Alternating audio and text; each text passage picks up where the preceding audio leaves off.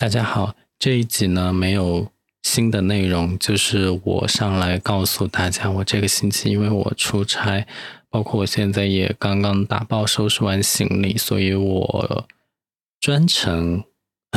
专程给大家说一声，这个星期就不更新了。但是我也会放这个内容上来，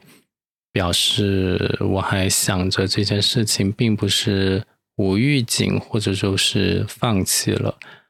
那也许以后也会用这种方式，就是在我可能没有新的内容，或者说我确实另有其他事情耽误了的情况，也会有这样的一个简短的说明。呃，我相信我接下来这个出差应该会有非常多新鲜好玩的东西，也许下个星期会更精彩呢。